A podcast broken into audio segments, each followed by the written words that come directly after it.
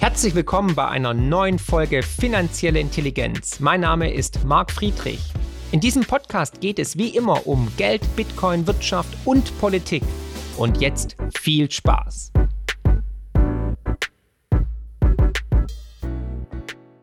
Herzlich willkommen zu einer neuen Folge Finanzielle Intelligenz. Heute sprechen wir mal über China. Ist China der neue Hegemon? Wir sprechen über die Seitenstraße und wir sprechen über das neue Buch von Philipp Matthijs, nämlich Die dreckige Seitenstraße. Philipp, schön, dass du da bist. Hallo. Danke, ich freue mich auch sehr. Hi. Dito. Ja, wir kennen uns ja schon länger. Also uns verbindet ja zum Beispiel Bitcoin, ne? als auch viele andere wichtige, spannende Themen. Erzähl ganz kurz und knackig mal unseren Zuschauern, wer du bist. Du bist nämlich ähm, Journalist und für wen du alles schreibst. Ähm, genau, ich bin Journalist und ich, vor allem war ich sehr lange ähm, Auslandskorrespondent, unter anderem äh, China-Korrespondent. Ich war von, äh, lass mich nachdenken, 2011 bis 2016 in Shanghai für die Wirtschaftswoche war dann ähm, vier Jahre in Istanbul und bin dann 2019 nochmal nach Shanghai, damals für den Stern und Kapital. Und ähm, bin dann so im Laufe der Pandemie nach zehn Jahren Ausland wieder in die Heimat zurückgespult worden. Und zwischendrin habe ich auch mal Bitcoin entdeckt und so weiter. Das sind so Themen, die mich nach wie vor immer noch sehr interessieren und begleiten. Und ähm, so in den letzten, so seit den letzten zwei, drei Jahren recherchiere ich vor allem viel, was China sonst auf der Welt so macht. Nicht innerhalb China, aber vor allem um China herum. Und darum geht im Prinzip auch das Buch. Ja. Und ähm, wann hast du Bitcoin entdeckt? Kurze Frage. 2000. Wenn ich das sage, dann denken alle immer, ich bin reich, aber ich bin nicht reich. Ähm, aber es war tatsächlich so 2014. Oh, das ist sehr früh. Okay, ja. Early Adopter sozusagen. Ja, ja cool. Und ähm, sprichst du Chinesisch? Ich spreche ähm, so einigermaßen Alltagschinesisch. Ja, also du kommst um die Runden. ich komme so. komm um die Runden, genau. Okay. Aber jetzt sagen wir mal, um jetzt, um jetzt so richtig Interviews zu führen, das kriege ich auf Chinesisch nicht hin. Dafür okay. habe ich aber Übersetzer gehabt. Istanbul, Türkisch, sprichst du Türkisch? So? Ähm, ähnlich. Ähnlich? Ähnlich okay. so. Ich komme ja. überall so ganz gut um die Runden, aber. Ähm, okay. Ja. Und für wen schreibst du aktuell? Für welche Zeitschriften, Zeitungen, Magazine? Ähm, aktuell schreibe ich ähm, noch für den österreichischen Standard, für die Welt. Mhm, okay. Also ich bin einfach freier Journalist. Okay. Ich habe noch meinen eigenen Newsletter noch. Ja. Ähm, ja. Wie war die Zeit in Shanghai? Also was hast du für einen Eindruck gehabt? Also auch im Vergleich vor allem zu Europa, zur westlichen Welt und zu Deutschland. Das ist eine gute Frage, vor allem weil sich das, finde ich, so ähm, halt auch für mich so in, in zwei äh, Epochen teilt. Ja? Also als ich 2010, 2011 zum ersten Mal nach China gekommen bin, war das also unglaublich belebend, faszinierend, ähm, weltoffen. Also Shanghai, das war damals, darf man nicht vergessen, 2008 waren Olympische Spiele in Peking, ja. 2010 war die Expo in Shanghai. Und damals hat man halt vor allem, da hat dieses Konzept äh, ähm, äh, Wandel durch Handel halt noch gegolten. Und es war damals, fand ich auch berechtigt, sondern man hatte wirklich also das Gefühl, dieses Land öffnet sich und wird immer weltoffener. Und das war dann teilweise auch in Shanghai, also in manchen Ecken, das war wie ein internationales Dorf. Da war unglaublich viel los und ja. man hat das Gefühl, die ganze Welt trifft sich da.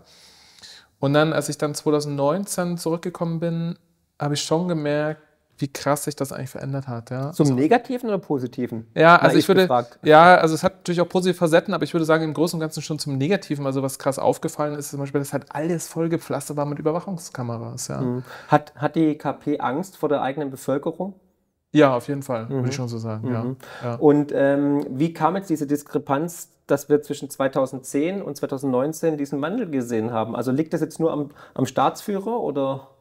Na, An glaube, der KP generell? Ja, also ich glaube schon, würde ich schon sagen, dass es also ganz viel äh, mit der Person Xi Jinping zu tun ja. hat, der einfach ähm, äh, da äh, sich äh, relativ früh auch schon gegen eine weitere Öffnungspolitik ähm, ähm, positioniert hat. Man hat zum Beispiel in China auch immer sehr genau eigentlich den Zerfall der Sowjetunion ähm, studiert und um, um, um daraus zu lernen, um daraus zu lernen, zu wissen, okay, was, was können wir machen, damit uns nicht das passiert, was äh, der Sowjetunion passiert und was, ist. Was ja. ist das? Was ist das Erfolgsgeheimnis? Ähm, eine Planwirtschaft hat, äh, äh, bekommt eigentlich zu wenig Informationen, hat weniger äh, Informationen als ein offener Markt. Ja? Und äh, in China ist man sich, äh, oder KP-Führung ist man sich dessen, glaube ich, schon auch bewusst, dass die Sowjetunion auch deswegen zugrunde gegangen ist, weil man einfach ähm, die, also durch Fehlplanung, ja, durch die Planwirtschaft. Ja. ja. Und dann hat man in China, ähm, äh, setzt man halt so mit, mit zum einen Teil auf, auf eine offene, auf eine äh, kapitalistische freie Wirtschaft und jetzt, was jetzt neu dazu gekommen ist in den letzten Jahren, dass man sozusagen ähm, hofft, dass man durch KI und, und, und Digitalisierung eigentlich diese Datenmengen mit einer Planwirtschaft kombinieren kann. Ja? Also dass man nicht mehr sozusagen den Markt braucht, der dezentral ähm, am schnellsten Informationen verarbeitet, sondern dass man quasi das zentralisieren kann und das mit Algorithmen und KI sozusagen sich einen Vorteil ähm, erhoffen kann. Ja? Und das ist jetzt auch nicht so, würde ich sagen, jetzt nicht immer so, so ein Schwarz-Weiß-Ding. Also da fährt man schon immer verschiedene ähm, Methoden gleichzeitig und so. Aber ich würde schon sagen, dass unter Xi Jinping, äh, Xi äh, Jinping ist da eine, eine, sehr starke autoritäre Note nochmal reingekommen mit, ähm, mit, äh, mit einem Digitalisierungsaspekt und, und auch einer gewissen Paranoia, dass man einfach Absolut, denkt, ja. ähm, man ist von außen bedroht, aber auch von innen und muss mhm. diese Herrschaft also ganz dringend absichern. Mhm. Ja gut, es wird ja das eigene, die eigene Bevölkerung wird ja überwacht. Ne? Also äh, wir haben schon die Einführung eines CBDCs, eines digitalen Geldes und wir haben natürlich das Credit Social Program. Wie hast du das in deinem Alltag bemerkt oder was sagen bekannte Freunde aus China? Mhm. Wie krass ist mhm. das? Mhm. Ähm, ich, ich muss tatsächlich, weil ich mich jetzt auch letztes noch mal genau damit beschäftigt habe, da äh, also ein kleines bisschen entwarnen. Dieses, dieses Social Credit System, von dem man glaubt, dass das dort entwickelt wird, ja. dass man so einen, also ein äh, Verhalten ähm, digital bewertet und dann sanktioniert, das ist eigentlich so nicht der Fall. Also man hat auf der einen Seite, man hat schon noch so ein Credit-System, das ist aber mehr, kann man sich mehr vorstellen, wie so eine Art Schufa-System für Unternehmen. Da geht es darum, eigentlich die Kreditwürdigkeit ähm, zu checken. Ähm, und dann diese, diese Pilotprojekte von wegen, ähm, jemand, äh, jemand ist zu oft bei Rot über die Ampel gegangen, kriegt einen Punktabzug und, und, und äh, darf dann am Ende kein Zugticket mehr kaufen. Als das muss man sagen, also diese Pilotprojekte sind eigentlich überall gescheitert. Die hat man wieder in die Tonne getreten. Weil War, die Daten, mit dem Covid-Programm, mit dem Covid-App? Also das, das auf jeden Fall, das wollte ich jetzt gerade sagen. Ja. Also ich, ich, würde es auch nicht da völlig Entwarnung geben, weil Überwachung ist ein riesengroßes Problem. Gerade du, du sagst, das äh, Covid war ein Riesending, wo man einfach dann, ähm, äh, wenn der Test nicht, äh, wenn man nicht getestet war und, und man nicht negativ war, konnte man könnte nicht mehr nach Hause. Konnte man nicht nach Hause, genau. Ja, ja, ja. Oder wenn man halt äh, auf eine Demo ging, dann war halt Total, halt auch auf einmal orange oder rot. Ne? Ja. Also das ist, ähm, das findet statt und das ist ähm, beängstigend und, und, und, nimmt auch ständig zu. Das Einzige, was ich sagen muss, die, die, bloß dieses, äh, was man in manchen manchen Kreisen auf Twitter so immer so als Minitekel an die Wand gewalt, dieses Social Credit System, das ist so, ähm, das ist eigentlich in die Tonne getreten mhm. worden. Jetzt haben wir natürlich gesehen, dass ähm, China einen unglaublichen Wohlstandseffekt in den letzten Jahrzehnten generiert hat. Wir haben 800 Millionen Menschen ähm, aus der Armut, also nicht wir, sondern die KP oder China vielmehr hat ähm, 800 Millionen Menschen aus der Armut in den Mittelstand gehoben. Das ist ein Riesenerfolg natürlich, aber mit Kapitalismus, was ja eigentlich der Treppenwitz der Nation ist, dass ein kommunistisches Land mit dem Kapitalismus sich nach oben befördert hat, ist die Werkbank der Welt geworden, hat natürlich unglaubliche Überschüsse generiert, also Billionen an, an Dollar und Euro eingenommen, als Exportweltmeister fast schon. Und das Geld wird natürlich dann weltweit investiert. Ne? Also sie haben überall die Finger, sie haben sich die Rohstoffe für die nächsten Jahrzehnte gesichert, weil sie wissen, sie müssen ihre Volkswirtschaft und ihre Wirtschaft mit Rohstoffen absichern, als auch natürlich ihre Bevölkerung ernähren. Das heißt, wir haben unglaubliche Investitionen gesehen in Infrastruktur, also wertlose Treasuries, wertlose US-Staatsanleihen und Papierfetzen aus, äh, aus den USA umgewandelt in Investments in Häfen in Griechenland, äh, Land in Mosambik oder in Afrika, ähm, Kooperationen, Übernahmen etc. pp pp. überall auf der Welt. Und jetzt natürlich auch ein Riesenprojekt, natürlich die Seitenstraße. Ne? Also, ähm, also dieser Belt, der jetzt praktisch gemacht werden soll von Shanghai bis nach Duisburg. Ne? Hab ich ja, den, genau. den gibt es schon. Ja, ja, ja genau, genau, den gibt es schon und so. Also mach mal kurz ein, ein, ein, ein, sozusagen Zusammenfassung. Was ist geplant? Warum wird es gemacht? Und wie ist mhm. der Status quo? Also bevor ich das mache, ähm, äh, wollte ich noch eine kleine Sache sagen, Bitte? weil mir ist die so im Kopf geblieben. Äh, du hast nämlich gerade eben gesagt, die KP hat ähm, 400 Millionen Leute oder 300 800. Millionen, 800 Millionen aus ja. der Armut geholt.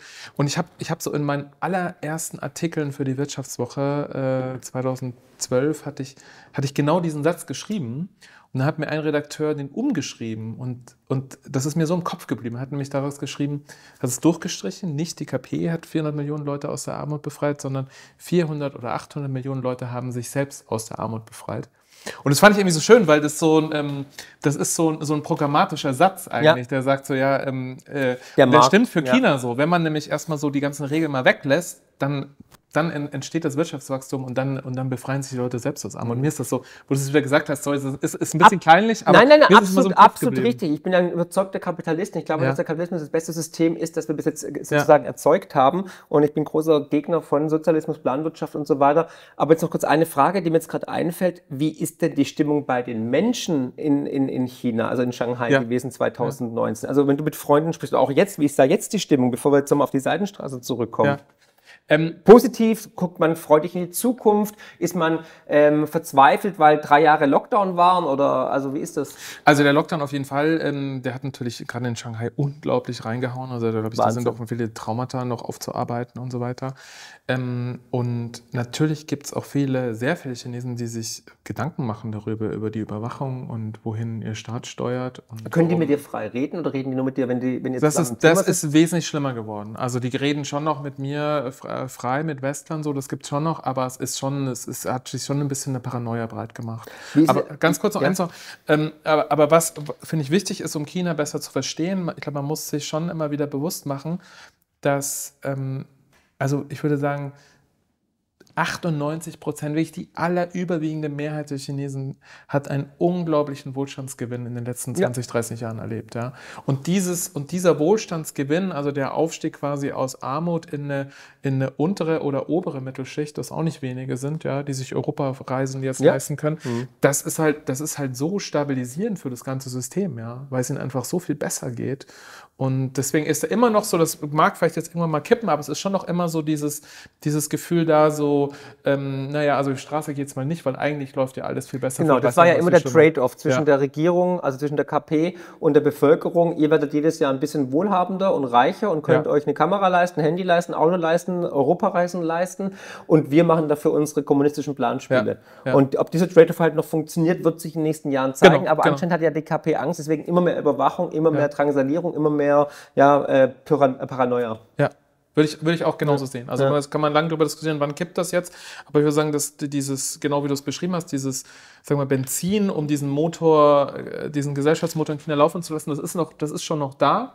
Und man merkt aber, dass es halt geringer wird und ich glaube, dann wird diese Lücke wird im Nationalismusüberwachung ja. irgendwie also aufgefüllt. Wir sehen auf jeden Fall, die Wachstum, Wachstumsdynamik ist deutlich ja. äh, zurückgekommen ja. und man hat natürlich hausgemachte Probleme. Wir haben eine riesige Immobilienblase und natürlich eine demografische Bombe. Also das ist bis 2050 wird halt äh, China um 500 Millionen Menschen einfach schrumpfen, weil halt die meisten dann jetzt in Rente gehen und dann teilweise auch wegsterben. Und deswegen glaube ich nicht, dass China der neue Hegemon wird, aber ich höre natürlich gerne auch deine Meinung an. Aber lass uns mal kurz über die, die ähm, genau ähm, genau. Menschen noch kurz eine Frage ähm, reden und zwar stellen bezüglich wie sind die Chinesen drauf? Also sind die totale glühende Verfechter des Kommunismus? Ist es wie bei uns, dass die breite Masse eigentlich auch wohlgesonnen ist und Freiheit will und leben will und auch ganz normale Menschen sind wie du und ich? Oder wie, wie ist das? Also wie sind die Menschen da drüben? Weil also die meisten ich, waren noch nie dort. Ja, was ich an, was ich an China immer sehr, ähm, oder an die Chinesen immer sehr geschätzt und gemocht habe, ist, ist sie sind unglaublich neugierig unglaublich offen und das oft auf so eine, gerade auf dem Land, auf so eine kindlich spielerische Weise. Also manchmal kommt man in so ein Dorf rein, ist wirklich so weit weg von Shanghai ja. und so weiter und dann ist man umringt von Leuten und die Chinesen, die, die, bei denen ist Essen immer so wichtig und dann das erste, was sie fragen, ja, was hast du zum Frühstück gegessen? Was esst ihr im Frühstück in Deutschland, ja? Solche Sachen das so. Ist das völlig ist so, geschockt. Also das muss, muss man sich mal vorstellen, man sich vorstellt, ein Chinese würde durch ein, ein äh, weiß nicht, ein niederbayerisches Dorf gehen oder ein schwäbisches ja. und dann würden, würden die Leute neugierig kommen und fragen, hey, was gibt es bei dir zum Frühstück in deinem Suppe. What? ja. und, und das fand ich schon, also das fand ich immer sehr ähm, beeindruckend auf eine positive Art und ähm, also äh, die, die, die Neugier und, und die Offenheit. Und dann, ist, es gibt natürlich bei 1,3 Milliarden mittlerweile alles. Ich, würd, ich glaube, ich glaube, richtige Verfechter des Kommunismus gibt es nur ganz wenige.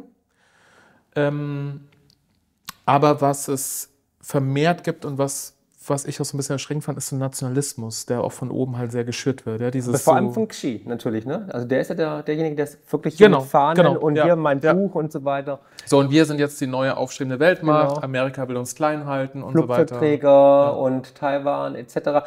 Ähm, genau, wie, noch eine Frage, weil wenn ich immer Dokumentationen sehe über China und dann sehe ich irgendwelche westlichen Reporter, die aufs Land reisen und so weiter und versuchen mit Menschen zu sprechen, dann zeigen die auch immer, das sind dann fünf Stasi-Beamte, würde ich es mal nennen, die einen verfolgen, die dann irgendwie dazwischen grätschen, die dann die Bevölkerung verwarnen. Hast du das auch erlebt? Ja, das kommt schon vor, ähm, aber es ist tatsächlich auch sehr zwiegespalten. Also ich würde sagen, jetzt so in den großen Städten, Shanghai, Shenzhen, äh, Peking, äh, erlebst du sowas eigentlich nicht. Mhm. Aber du hast schon erlebt, dass dann dich jemand verfolgt. Ja, also gerade auf dem, auf dem Land ähm, passiert sowas schon oft. Das ist, muss man aber auch wissen. Ähm, also das, das hat so eine eigene Logik, weil so ein Provinzgouverneur äh, Gouverneur oder, oder, oder Stadtbürgermeister, der hat, der hat vor allem Angst, ähm, Das dass er nichts falsch macht. Genau. Dass er von oben eins draufkriegt und dann, Ja. und dann äh, entscheidet sich lieber dafür, jetzt auf Nummer sicher zu gehen und Mhm. ganz genau zu wissen, was los ist. Okay, aber hast du schon Einschränkungen erlebt, dass du dich bewegen durftest oder dass du irgendwie bedroht wurdest? Oder In, sowas, in, in Xinjiang ähm, schon. Also da wird man dann, äh, da wurde ich zum Beispiel einfach dann aus dem Hotel geschmissen, musste dann ein anderes. Warum? Da hieß es dann, äh, dass also Ausländer dürfen nur ein ganz bestimmtes Hotel. Ah, das war abgehört dann, oder?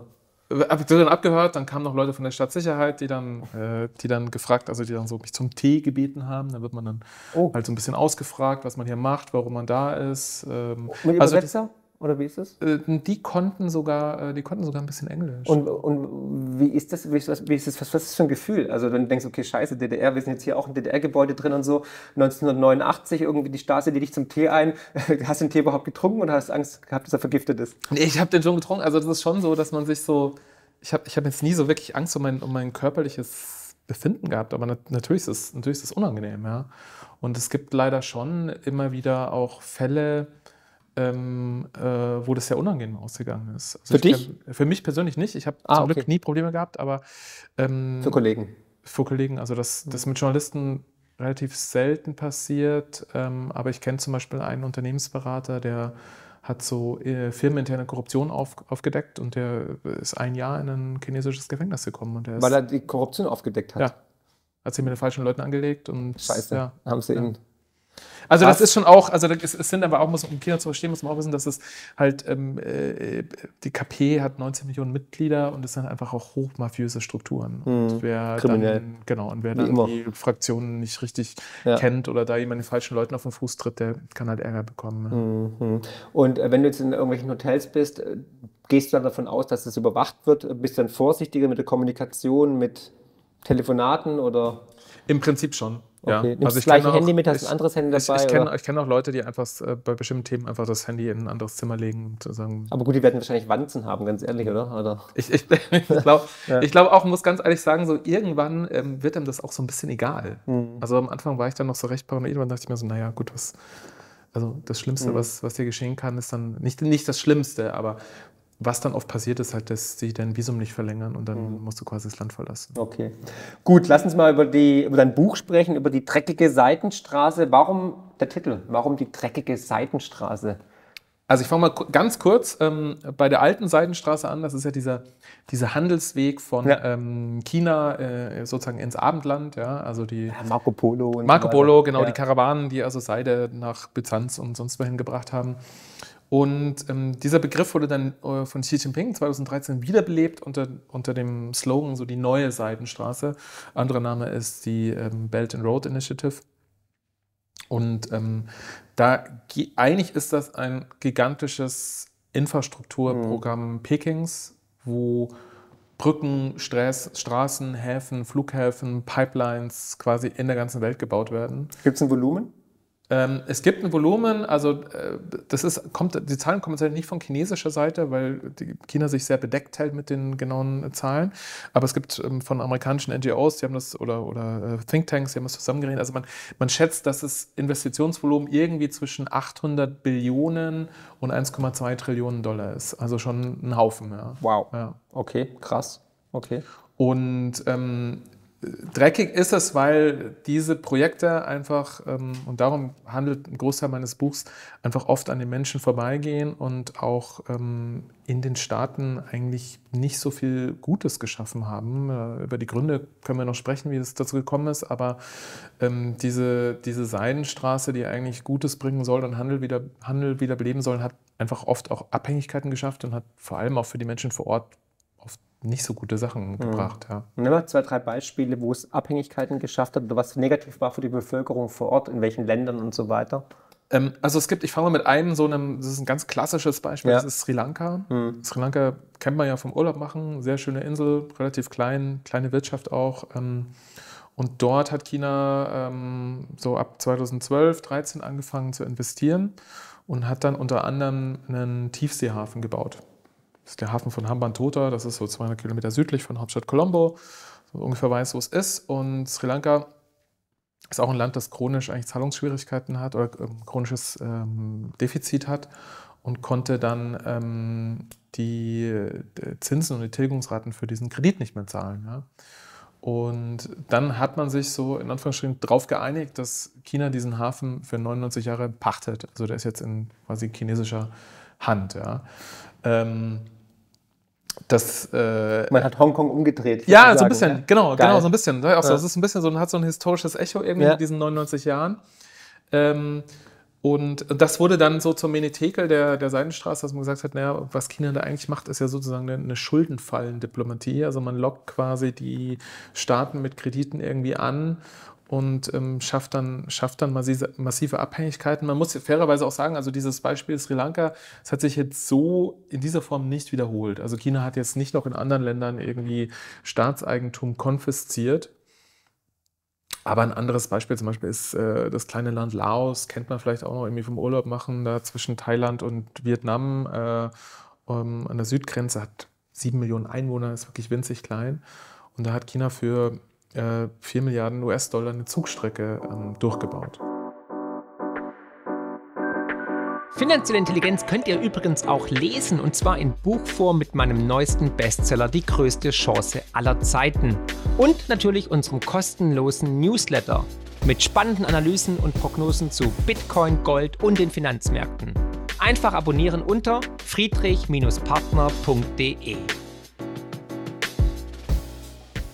Kann man jetzt sagen, toll, also Laos hatte sicherlich Bedarf an so einer Zugstrecke, ja. sind da? Also das, das nützt schon was. Es ist bloß alles, also wenn man sich das anguckt, diese Bahnhöfe sind wahnsinnig überdimensioniert. Man muss dann in den Städten nochmal teilweise 30, 40 Kilometer rausfahren, um zu diesem gigantischen chinesischen Bahnhof zu kommen.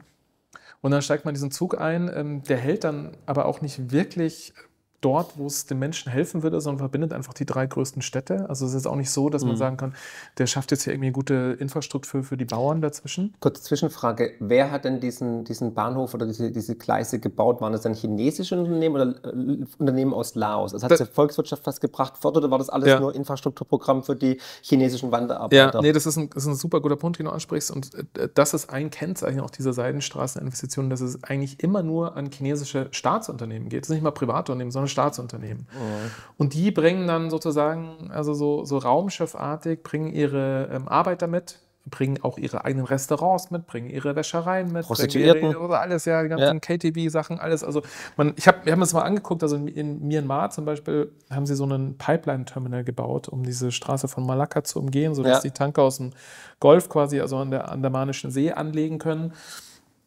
Und äh, ist man auch so drei, vier Stunden nur so Mangrovenwälder gezuckert und auf einmal kommt man vor diesem, vor diesem gigantischen äh, Terminal an, ja, wo mit chinesischen Schriftzeichen das draufsteht. Das ist aber komplett, also man kommt da nicht rein, ist komplett alles abgezäunt.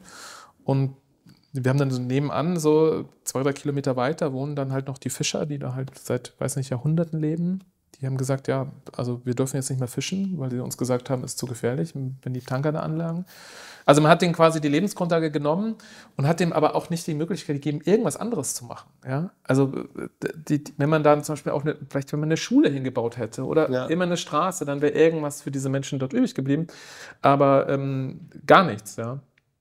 Und das ist auch ein, ein Kennzeichen, würde ich sagen, oder ein Problem an all diesen Investitionen, dass man eigentlich die Überkapazitäten, die man in China in den Jahren davor aufgebaut hat, hat man einfach ins Ausland verlagert und sagt, okay, die ganzen Staatsunternehmen, die vorher die Geisterstädte in China gebaut haben, jetzt überspitzt gesagt, können jetzt die Straßen und Brücken ins Nirgendwo woanders bauen. Und bauen jetzt woanders Geisterstädte und. Ja. Richtig, ja. Okay. Ja, ja. Krass, okay. Und, und wir sehen, dieser Belt, der geht ja wirklich durch ganz Asien, Mittlerer Osten, Europa und so weiter. Afrika auch ganz, sind sie auch, haben sie ihre Finger im Spiel.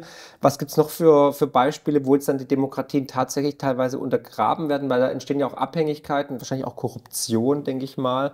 Ähm, hast du noch ein schönes plastisches Beispiel? Absolut, es hat auch immer viel mit, äh, mit Korruption zu tun. Ja. Ähm, äh, Kenia zum Beispiel ist auch so ein Beispiel. Also da ähm, findet dann einfach, was ja mit einhergeht, sind dann oft, man, man verständigt sich mit korrupten oder halbkorrupten Politikern ähm, und dann gibt es dann dort auch chinesische Fernsehsender, es wird im chinesischen Sinne berichtet und so weiter. Also das ist schon so auch ein gewisser Soft-Power-Approach, mhm. ähm, der da gefahren wird. Aber glaubst du, dass diese Strategie des Abhängigmachens und dieser Seitenstraße zum Erfolg führen wird im Endeffekt?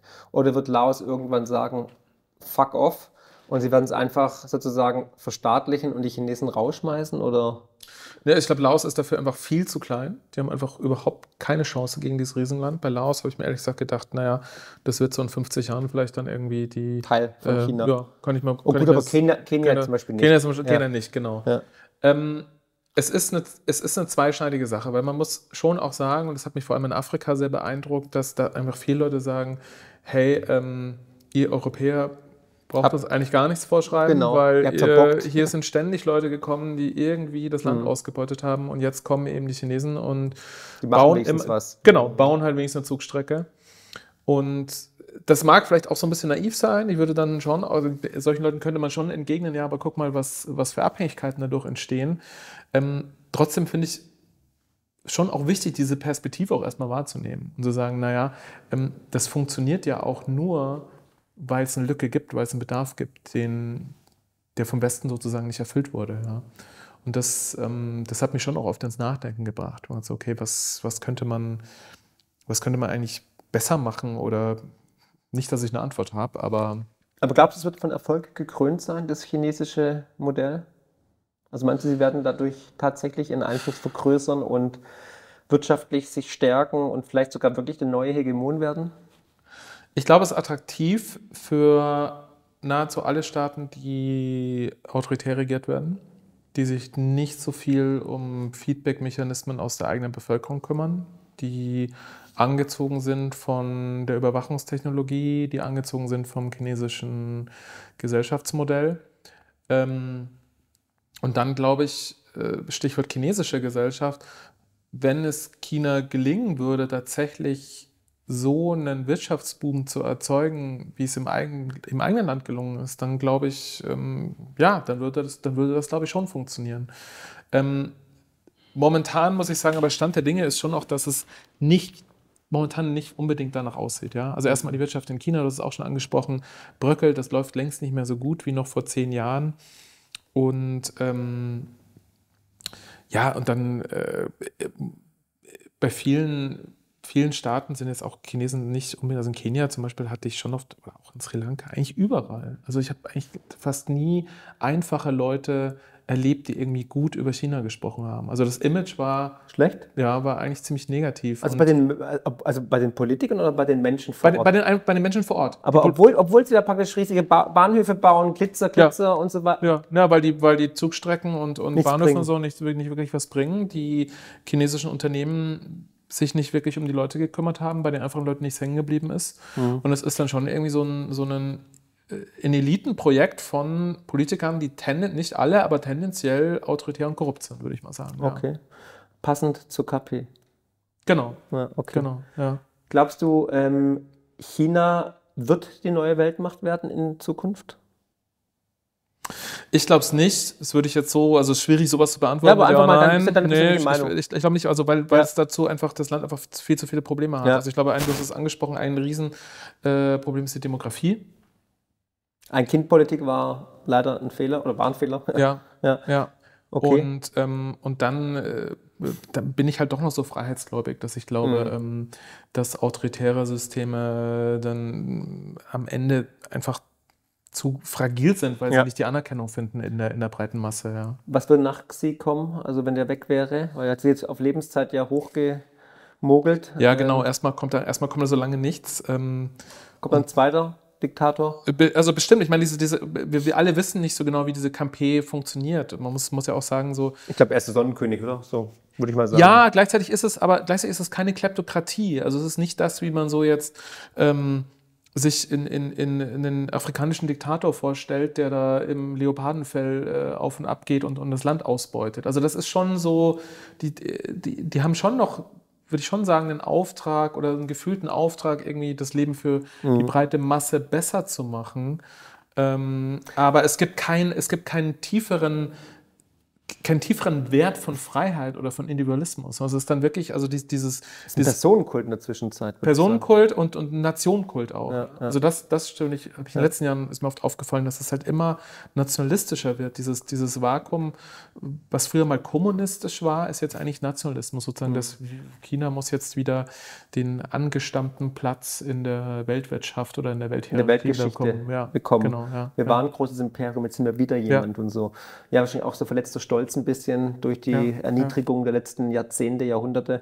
Ja, spannend. Aber ja, dieser, dieser Personenkult ist schon makaber und ist auch immer stärker. Ich glaube auch, es ist ein Zeichen der Verzweiflung, dass man jetzt mehr auf Nationalismus, auf die chinesische Flagge und auf äh, Xi irgendwie Mhm. äh, pocht, um halt das irgendwie zu übertünchen und zu überdecken, um eine Gemeinsamkeit zu finden. Weil früher war die Gemeinsamkeit Erfolg, Aufstieg, Wohlstand und jetzt bricht es halt weg. Jetzt muss man es irgendwie diese Lücke stopfen. Ähm, war auch dein Gefühl jetzt 2019, dass dann, also 2010, 2011, auch andere Menschen, die dort waren, sagen, es war eine unglaubliche Dynamik, Aufbruchstimmung, künstliche Intelligenz, bla blub und so, ja, überall alles äh, wurde mit, mit WeChat bezahlt und so weiter. War das 2019 auch noch so oder war das eher so, okay, äh, immer noch okay, aber nicht mehr so wie 2010? Also so, so unglaublich innovativ und technikaffin. Doch, das ist schon noch so, muss ich Ja. sagen. Also das ist auch tatsächlich so, dass man äh, auch als Deutscher so ein bisschen äh, Demut lernt. Ja. Weil Da sind wir doch- weit hinterm Mond, ne? Ja, irgendwie Ja. schon. Also Ja. das ist schon, also man muss sagen, ist, also äh, wenn ich jetzt sowas sage, dann, dann rede ich von Shanghai oder Shenzhen, also durch Ja. diese Metropolen. Also im Land sieht es wieder ganz anders aus. Also gibt es auch krasse Unterschiede. Aber in, in den großen Wirtschaftszentren, ähm, da fühlt man sich, da denkt man sich, oh, das ist schon eher so, also da spielt die Musik, das ist schon sehr Da zukunftsgewandt. Mhm, okay. Glaubst du, die, ähm, also China und die BRIC-Staaten werden eine goldgedeckte Währung rausbringen am 22. August in Südafrika? Das ist ja gerade das große, der große Rumor, dass die Chinesen ja unglaublich viel Gold angehäuft haben, aufgekauft haben die letzten Jahre. Also sieht man ja Rekordaufkäufe ähm, von Gold. Jetzt am 22. ist dann die große Konferenz in Südafrika. Was denkst du, würde was passieren, würde was verkündet werden? Also die äh, Ge Gerüchte verdichten sich ja immer mehr in die Richtung. Also ich finde es mega spannend. Ähm, Das Einzige, was, was, was ich auf jeden Fall sagen kann, ist nur, dass also China hat seit bald schon jetzt ungefähr zehn Jahren das erklärte Ziel, ähm, den US-Dollar sozusagen als ähm, äh, globale Reservewährung vom Thron zu stoßen. Ja. daran arbeitet man auch mit Hochdruck. Ähm, viele Länder, viele BRICS-Staaten teilen dieses Ziel, Ja. also arbeiten daran mit. Und ich glaube auch, wenn ähm, so eine alternative Währung irgendwie von Erfolg gekrönt sein soll, oder dann, dann muss sie mit irgendwas gedeckt sein. Ja, Ja, Ob es dann. Gold, Rohstoffe, Ja. Bitcoin, was weiß ich, was es ist, aber es muss ja irgendwie einen Vorteil haben, wo man sagen, okay, das, das ist jetzt das ist besser als US-Dollar. Ja. Hast du Bitcoin mal in China eingesetzt oder so? Ist das irgendwie Thema in China? Ähm, naja, mittlerweile ist es ja irgendwie komplett ähm, ver verboten. Ja, Also, aber äh, sagt ja ja. nichts. Steuert ja nichts. Ich hatte, sag mal, wann, war das, wann kam das Wort 21? Da habe ich schon noch mit Leuten geredet und da, da war schon noch, also äh, die Chinesen sind auch irgendwie, ähm, ich mache jetzt hier so Pauschalurteile, ich sag's ja mal, aber sind schon passionierte äh, Gambler auch. Ja, ja, Und alles, ja. was irgendwie Mit so Immobilien, Aktien. Ja, ja, ja. Und, Bitcoin. und deswegen haben die auch, ähm, haben die auch mit Shitcoins äh, rumgezockt, wie blöde, als, als es schon Ich meine, die größten Shitcoiner war. kommen ja aus China, ne? Ja. Okay. Ja, Ja. spannend. Ähm, glaubst du, China wird Taiwan angreifen? Ähm, Oder übernehmen? Übernehmen ja, aber würden sie Also angreifen? ich, ich hole mal, also hole ich ein, ein kleines bisschen aus. Also ich glaube, Ja. für China ähm, war es ganz lange und ist es immer noch der Best Case, dass es, dass diese, also die, die Wiedervereinigung oder Vereinigung ist erklärtes Ziel auf jeden Fall. Ähm, der Best Case aber ist, dass es friedlich geht und Ja. da war man da war man eigentlich bis 2016, hatte man das Gefühl, man sei auf einem guten Weg. Ja? Also weil die wirtschaftlichen Beziehungen sind immer enger geworden. Ähm, es gab immer mehr persönlichen Austausch mit der KMT, das ist ja, ja. die alte Festlandpartei, mit der kam man äh, sehr gut zurecht. Und dann hatte man so den Plan, naja, jetzt warten wir aber nochmal zwei, drei Generationen ab. Und da hat sich das Problem wahrscheinlich von selbst erledigt, weil dann sind wir alle zusammengewachsen. Jetzt ist in der Zwischenzeit sind zwei wichtige oder drei wichtige Sachen passiert. Einmal waren, ähm, ist 2016 äh, in Taiwan eine andere Regierung an die Macht gekommen, die mehr auf Unabhängigkeit setzt ähm, die auch jünger ist, muss man auch fairerweise sagen. Das ist halt wirklich schon noch mehr von der jungen äh, Generation getragen. Die wollen mit, mit dem Festland nicht viel zu tun haben. Ein ganz wichtiger Punkt war Hongkong, weil, Hong, weil die Proteste, die Art, wie man mit den Protesten in Hongkong ja. umgegangen ist, hat vielen Taiwanesen gezeigt, okay, danke, ja. Also wenn, wenn hier irgendwie was von zwei, zwei Systeme, ein Land, bla bla, könnt ihr mal eine Pfeife rauchen, weil er ja. wie mit den Hongkong umgeht. Also das hat viele, glaube ich, nochmal in Taiwan geschockt und klar gemacht, wir wollen das nicht. Und ähm, ja, jetzt kam natürlich der Ukraine-Krieg und, und die Haltung Amerikas und ich sehe es. Ja. Corona war aber auch ein Thema. Also viele Taiwanesen sagen auch, wie mit, also der Lockdown in ja. China war auch ein Problem. Ja, bestimmt, ja. bestimmt, ja. Und jetzt, glaube ich, ist das ein sehr schmaler Grad, also auch für, für den Westen, weil einerseits ähm, wollte man oder will man natürlich auch, hofft man darauf, dass man mit dem Beispiel Ukraine, mit der starken Unterstützung sozusagen auch Peking äh, abschreckt ja, ne, von der militärischen Invasion. Ähm. Es kann aber auch sein, wenn man wenn man jetzt Taiwan zu sehr aufrüstet und China durch diese Halbleiter-Embargo überhaupt keine Möglichkeit mehr lässt, dann stehen sie im Rücken zur Wand und dann mache ich mir schon Sorgen, ob das nicht vielleicht bestimmte Leute in Peking erst tatsächlich provozieren würde, weil man sagt, wir haben keine andere Möglichkeit mehr, jetzt müssen wir es militärisch lösen. Ja gut, aber ich meine, ein Großteil der, der, der äh, seltenen Erden kommt ja aus China und jetzt gab es ja einen Exportstopp für Gallium und Germanium. Mhm ähm, hat nichts mit Deutschland zu tun, aber ähm, glaube ich 80 oder 90 Prozent von diesen beiden Metallen gibt es nur in China, da haben die die Hand drauf und damit haben wir auch ein Problem, weil dann wird es mit der Chipproduktion ein bisschen ja. ambitioniert werden und spannend. Also okay, aber äh, als also es wäre, sagen wir so, also die Kosten für eine militärische Invasion wären auf beiden Seiten enorm, ja. Also die, äh, die ja. wären für den Westen ganz schlimm, die wären für China aber auch ganz schlimm. Und ich glaube so, also wenn man das rein so spieltheoretisch angeht, da muss, also da, da muss dann schon ein Punkt erreicht sein, wo man sagt, das ist jetzt so ein Minusgeschäft auch für uns. Also dass der, äh, da muss schon eine Person sein, wo, wo man sagt, okay, jetzt ist, wir haben gar keine andere Möglichkeit mehr. Mhm. Ich glaube tatsächlich, dass es, dass es auch in China, ähm, auch in Peking, auch für den Hardlinern ähm, nicht mit, äh, keine, keine leichte Entscheidung wäre, ja. Wie muss sich denn der Westen verhalten oder Deutschland? Also Deutschland ist ja der wichtigste Absatzmarkt, also einer der wichtigsten Absatzmärkte für die deutsche Industrie. Ähm, ich meine, eine Auseinandersetzung mit dem Westen oder mit den, mit den USA oder auch mit Taiwan würde dazu führen, dass wir Sanktionen wahrscheinlich auch hier aussprechen würden. Und wir haben ja gesehen, die Sanktionen gegen Russland haben der deutschen Wirtschaft massiv geschadet und auch den Bürgern hier in Deutschland eigentlich geschädigt. Was müssten wir machen? Müssen wir uns in Richtung Osten öffnen? Müssen wir ganz klar an der Seite Amerikas stehen? Ich sage es mal folgendermaßen. Also was mich in meiner Zeit als Korrespondent immer aufgeregt hat, dass man ähm, vor den Menschenrechtsverletzungen, die damals schon immer gang und gäbe waren, in Xinjiang, in Tibet, wie man mit Dissidenten umgegangen ist, dass man die nicht angesprochen hat und ja. dass viele in den äh, äh, Chefetagen der Konzerne das sich schön geredet haben. Volkswagen ganz vorne mit dabei, aber da haben alle. auch viele mitgemacht, alle. alle. Ja. Und ähm, bei Delegationsreisen hat man dann gesagt, so, ja, Menschenrechtssituation, lieber nur hinter verschlossenen Türen, weil wir wollen hier die Gefühle des chinesischen Volkes nicht verletzen. Da würde jemand sein Gesicht verlieren. Also das halte ich für komplett Bullshit, ja. weil China auch ähm, gerade die KP ein Meister daran ist, ähm, Leute öffentlich zu demütigen. Ähm, also das hat mich damals, äh, fand ich immer verlogen und heuchlerisch, ja. heuchlerisch. Mhm. und heute finde ich halt auch, ja, also es wäre halt mal wünschenswert, irgendwie eine Linie zu finden. Also ich finde, man kann nicht ähm, das eine autoritäre System ähm, komplett verdammen und sagen, mit dem wollen wir gar nichts mehr zu tun haben und dann äh, den Handel mit dem anderen großen autoritären System ausweiten. Also das finde ich, das, das, passt nicht zusammen. Ja? Man kann Aber nicht gut, die deutsche Politik ist ja heuchlerisch und verlogen. Ja. Ist es so? Ähm, Also ich würde, ich würde mir da wünschen, dass man irgendwie mal eine, eine, eine Linie findet und ja, das nicht. Mit welcher das, Partei, Philipp? Mit welcher Partei? Also Ja, ich meine, ich wie gesagt, äh, wenn die Amis irgendwie ähm, tausend Länder angreifen, ohne irgendwie äh, ähm, berechtigt, äh, Berechtigung oder auch gegen das Völkerrecht verstoßen oder Millionen in äh, Zivilisten in, in Irak umbringen, völlig okay, ist ja um die Demokratie zu verbreiten, aber wenn das anderes ist, sofort mit einem erhobenen moralischen Zeigefinger auftreten. Ja, das ist so ein bisschen so ein, so ein, so ein, so ein Schlingerkurs, der dann gerade sich so nach, nach bestimmten Moden irgendwie, wo es gerade passt, ja. Und bei der, da guckt man da hin und bei dem anderen guckt man weg. Also das, das finde ich, das finde ich passt auch einfach oft nicht. Und es wird auch, finde ich, im Ausland einfach, wird das auch wahrgenommen, dass das in großen Teilen heuchlerisch ist. Und jetzt im Falle China, ähm, ich, ich bin jetzt der Letzte, der irgendwie der Bundesregierung Ratschläge geben äh, möchte, aber ich finde, was man schon machen kann, also ganz klassisch nach Augstein sagen, was ist. Also ich finde, man kann die Probleme, die offensichtlich sind, die Menschenrechtsverletzungen, die kann man ansprechen, ja. Das kann man auch immer wieder äußern. Das wäre mal ein erster Schritt einfach in die richtige Richtung. Ja. Ah, da hat die Politik nicht die Cojones dafür, weil China einfach unglaublich groß, mächtig und wichtig ist für die deutsche Industrie.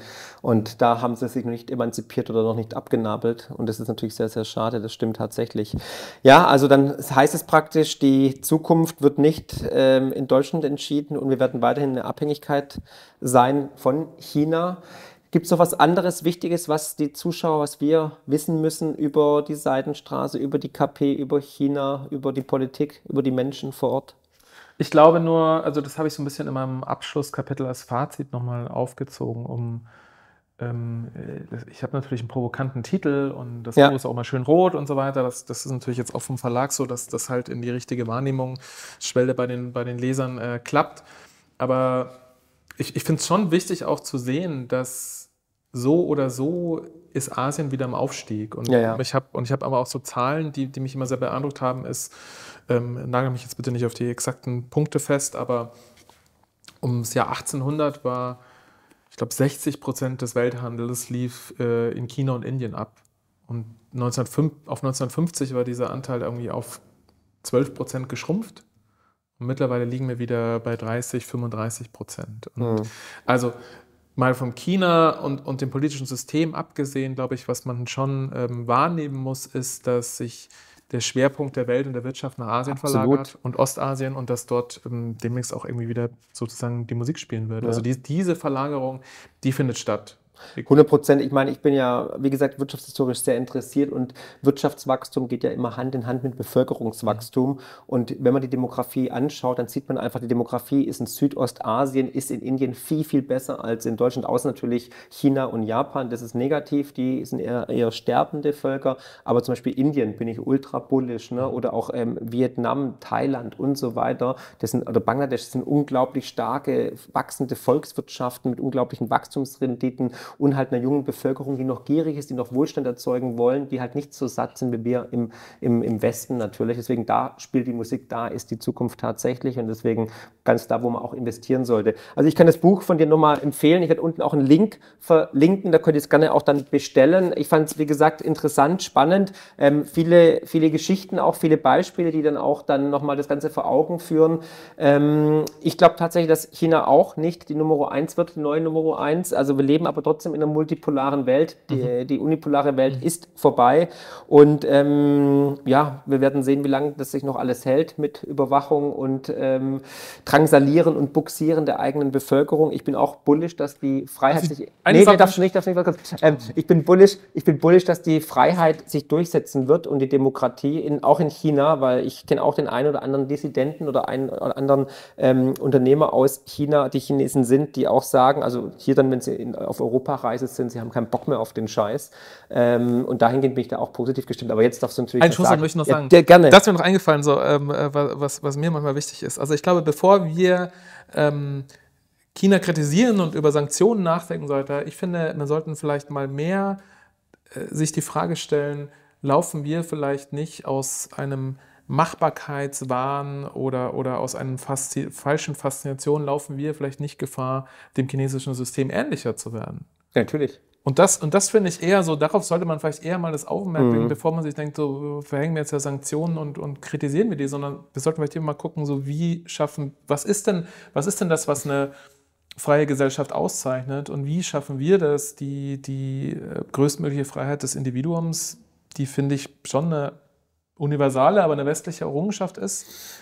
Wie schaffen wir, wie schaffen wir das zu erhalten? Ja? Das wie, machen wir nicht. Also nochmal, die, also ich finde ganz klar, dass China das große Vorbild ist vom Westen. Das haben wir doch gesehen in den letzten Jahren. Wir haben, die EU ist großer Fan des chinesischen Modells. Da wird schon über CBDCs gesprochen, da wird über äh, Credit Social Programme gesprochen. Und wenn man auch jetzt die Corona-Maßnahmen anschaut, hat man eins zu eins kopiert. Ich meine, wir kennen doch die ganzen gefakten Bilder aus China. Da sind ja die Menschen alle umgefallen. Ich meine, das hat man im Westen ja nie gesehen. Wir wissen alles, war wahrscheinlich Propaganda. Und Bergamo war auch eine Riesenlüge. Und was jetzt in Wuhan war, wo es ja dieses Laboratory gab, ne? also mit Corona, gibt es verschiedene Gerüchte. Ne? Also war es jetzt irgendwie Planspiel, war es irgendwie mit US finanziert, VG, Pipapo. Also wird alles in den nächsten Jahren rauskommen. Aber vielleicht war das ja auch eine chemische Waffe, um die westliche Wirtschaft zu schwächen oder die Machtstrukturen zu erschaffen etc. Aber klar war, durch dieses Lockdown durch dieses Virus waren die ganzen Proteste weltweit sofort im Keim erstickt, weil wir hatten äh, Proteste der Menschen gegen das System im Libanon, in, in Chile, aber auch in, in, in Frankreich in, in den gelben Westen.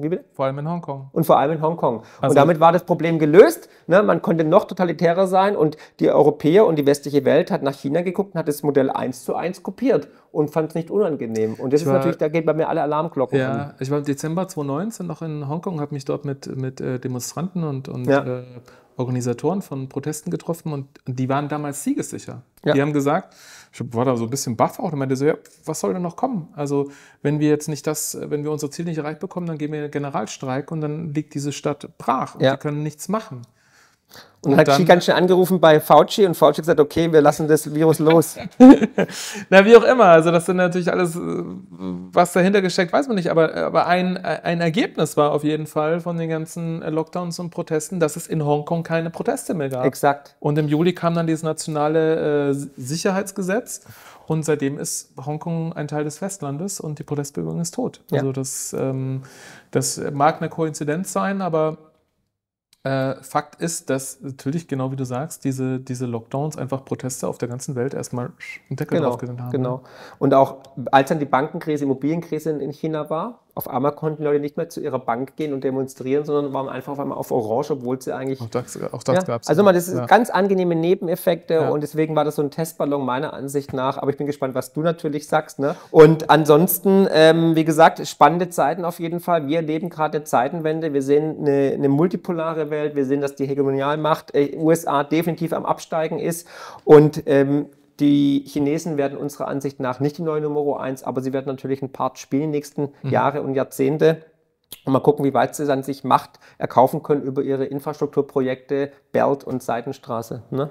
Genau. Philipp, danke dir auf jeden Fall für deine Zeit. Ich danke. Und ich bin auf eure Meinung gespannt, eure Kommentare. Lasst ein Abo da, teilt das Video gerne. Und wie gesagt, wenn ihr das Buch lesen wollt, dann unten ein Link findet ihr zur die dreckige Seidenstraße mit der noch dreckigeren KP. Ich werde niemals in die, nach China einreisen dürfen nach dem Video. Die hassen mich.